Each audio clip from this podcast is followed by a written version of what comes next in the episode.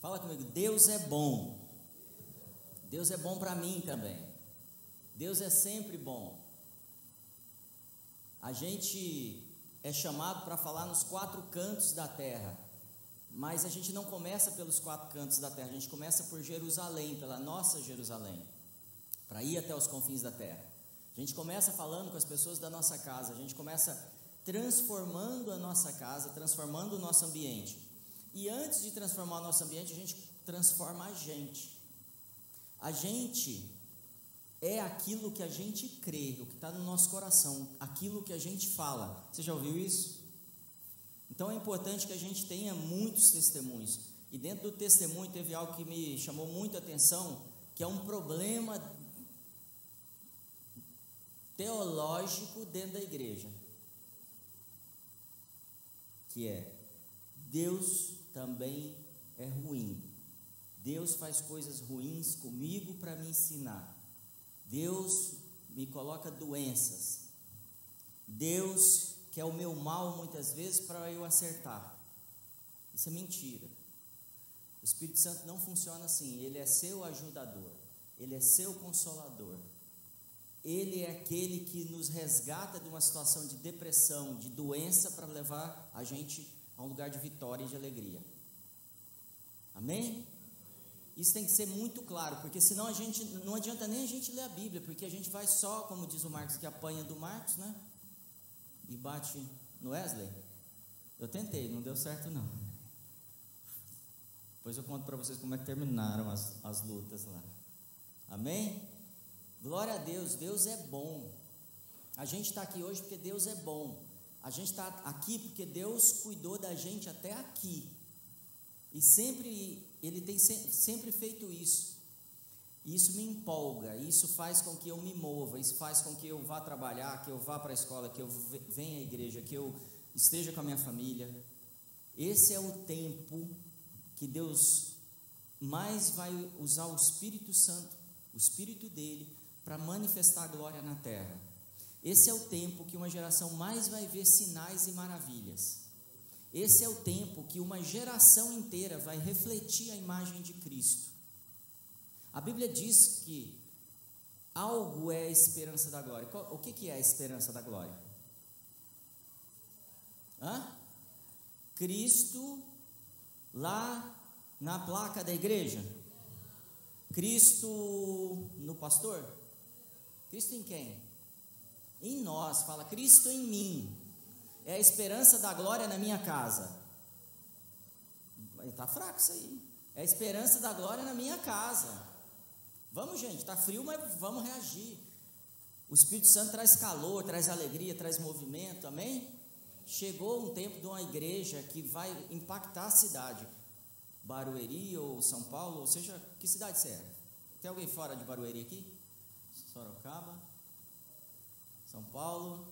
Amém? Você representa essa cidade. De, deixa eu te, te, ver algo na minha mente aqui. O Espírito Santo deve estar querendo dizer algo para nós. Vocês se lembram de Sodoma e Gomorra? Quem já leu sobre isso? Sodoma e Gomorra. Sodoma e Gomorra vai ser destruída. E aí Abraão está conversando com os anjos, na verdade com Deus, né? Ó, se tiver 50 lá, você destrói? 50 justo? O que, que Deus responde? 40, 30, 20, 10. Se tiver 10 justo, Deus não destrói. Eu acho que se tiver 5, Deus não destrói. Só tinha Ló. Então ele tira Ló. Eu sei que se nós levarmos a justiça de Deus através da manifestação do Espírito Santo para as pessoas que estão em volta da gente, Deus restaura a nossa cidade. Porque Isaías 61 diz que vai haver um povo que vai ser chamado de restaurador das cidades arruinadas. Eles são como cavalos de justiça. Amém? Chamados de cavalos de justiça. E é esse o convite que nós temos hoje.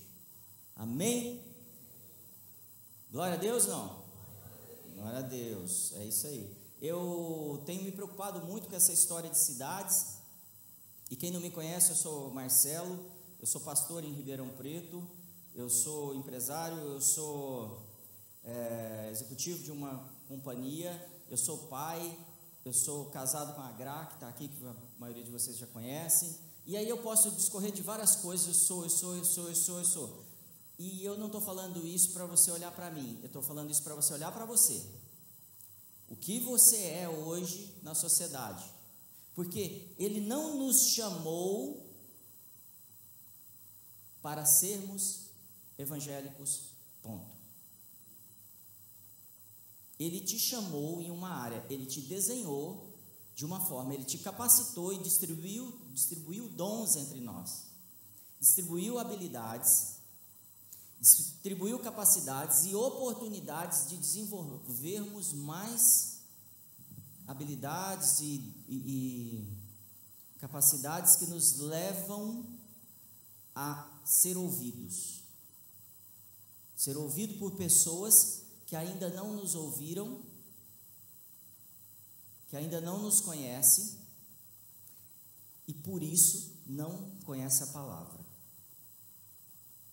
Alguns, alguns momentos a gente acha que todas as pessoas vão ser afetadas porque o Espírito Santo vai lá visitá-las. Isso é possível. Mas o plano de Jesus não foi esse. Ele falou: Eu vou embora e eu vou enviar o. Fala assim, o outro. O outro. Ele está dizendo: é igual a mim, eu vou mandar outro e ele vai ajudar vocês a vocês fazerem mais do que eu fiz. Mais milagres, mais sinais, vocês vão falar mais, vocês vão manifestar mais, Estão entendendo o papel da vinda de Jesus, a saída de Jesus, a vinda do Espírito Santo e o nosso envio?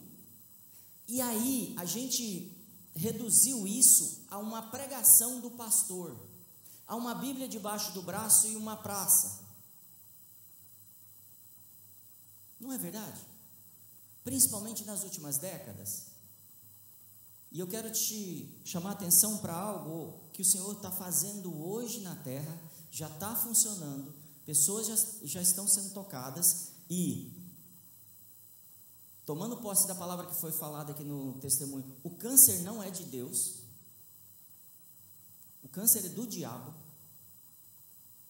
AIDS é do diabo, as doenças são do diabo e nós fomos chamados para curar. A Bíblia é tão clara que ela não fala assim, vai lá orar por eles, ver o que, que dá. Não, ele fala assim: vão e curem os. Ele não fala nem ore, ele fala cure os enfermos. Então eu saí da, da fase já de manifestar uma palavra, que o Espírito Santo pode ser um consolador, pode trazer paz, pode trazer tudo que a gente já tem experimentado. E se você não tem experimentado, você sai daqui hoje afetado pelo Espírito Santo seu coração vai ser mudado. Se sua mente não tem tido paz, o Espírito Santo te traz paz hoje. Mas além disso, você é um carregador dessa glória. Você é um transportador, você é um distribuidor disso. Você vai afetar as pessoas que estão perto de você. Amém? Como é que está a nossa cidade? Ela está totalmente restaurada? A gente tem muito problema? Tem muito, não é? Muito problema. E como é que seria uma cidade perfeita? O que, que tem numa cidade perfeita? O que, que tem numa São Paulo, numa Barueri, numa Sorocaba, numa Ribeirão Preto perfeita? Fala para mim. Tem escola? Escola boa? Tem saúde? Não, numa cidade perfeita, tem saúde? O que mais que tem? Educação. Segurança tem? Tem alimento? Tem fome numa cidade perfeita? Tem assalto?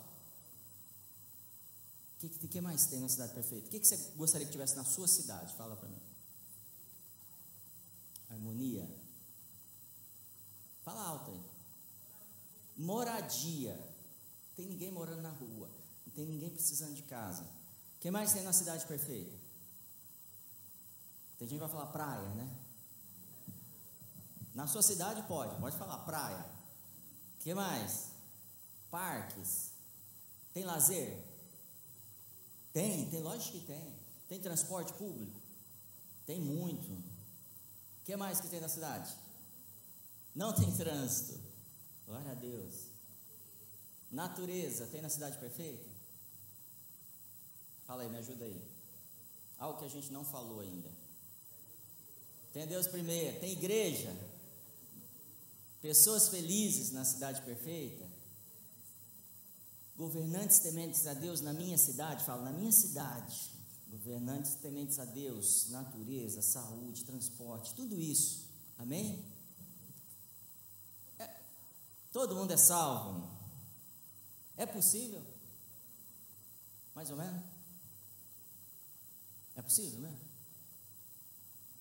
Glória a Deus. Quem vai fazer isso? O Alckmin? Haddad?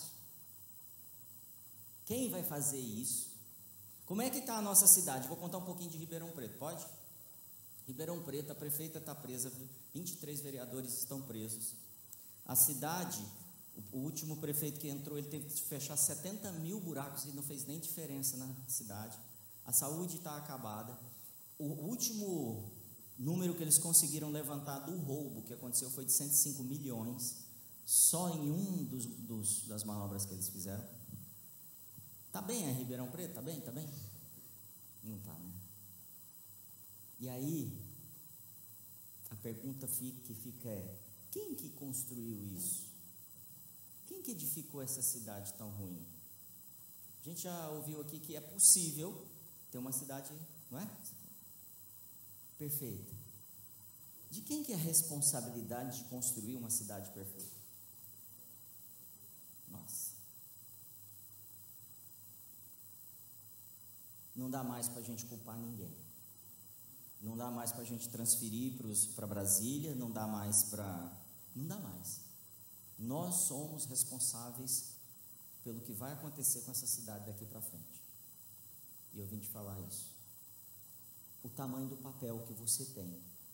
O papel que a Deus primeiro tem nessa cidade.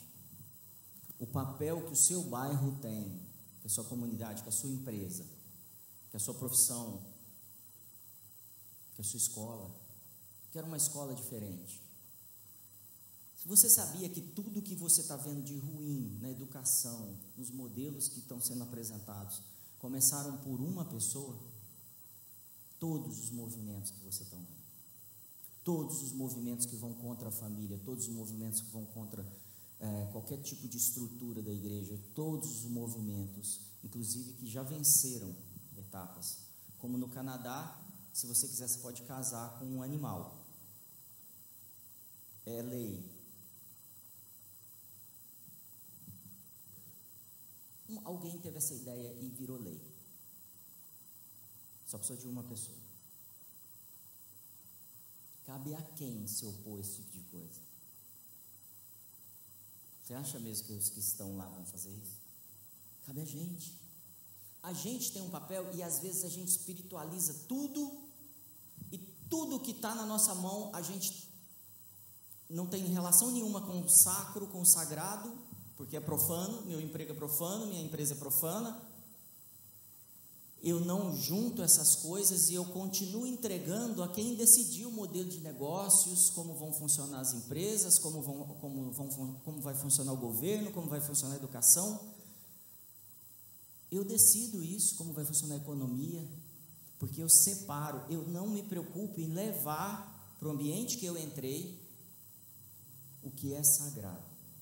No Velho Testamento, quando alguém doente, leproso, tocava alguém puro, limpo, o limpo se sujava. E os dois tinham de sair do arraial. No Novo Testamento, quando alguém toca o puro, ele é curado. Ele é limpo. Quando a mulher do fluxo de sangue toca as vestes, a orla das vestes de Jesus, ela é curada. Quando ele toca os leprosos, porque ninguém podia tocar, mas ele podia porque entrou uma nova estação. E ele fala assim: A mim foi dada toda a autoridade nos céus e na. Nos céus e na. Ou seja, ele tem autoridade aqui ou não? E essa mesma autoridade que o Pai me deu, eu vos. Eu vos Tem coragem de falar isso?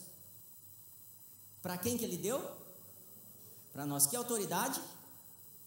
Toda, eu estou te dando autoridade. Estou te dando autoridade sobre a doença. Eu estou te dando autoridade sobre os governos, sobre os principados e potestades que governam São Paulo. Eu estou te dando autoridade. Quando você for trabalhar, não esqueça disso. Você tem divisas no seu braço, o Espírito Santo é seu ajudador, e não se preocupe se você não souber as palavras que tem que falar, porque quando você estiver diante das autoridades, ele vai falar pela sua boca. Como que é a música que você cantou aqui por último, Ju? É real? Ajuda aí, gente. Teu toque é real, tua presença é real. Repita isso. De novo. O que mais? Permita que eu te veja, Deus. Meu amado, venha me ver. Eu vim te adorar. Isso tem que ser verdade. Porque se a gente cantar só porque está escrita a letra ali e a gente faz aquele balanço do bar, a gente vai sair daqui do mesmo jeito. E eu não quero sair hoje daqui, daqui do mesmo jeito. Você quer? Eu quero sair daqui diferente. Eu quero sair daqui exatamente como Jesus falou que eu sou.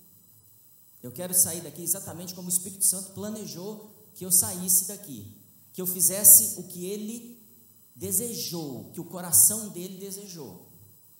Amém? Então me ajuda aí.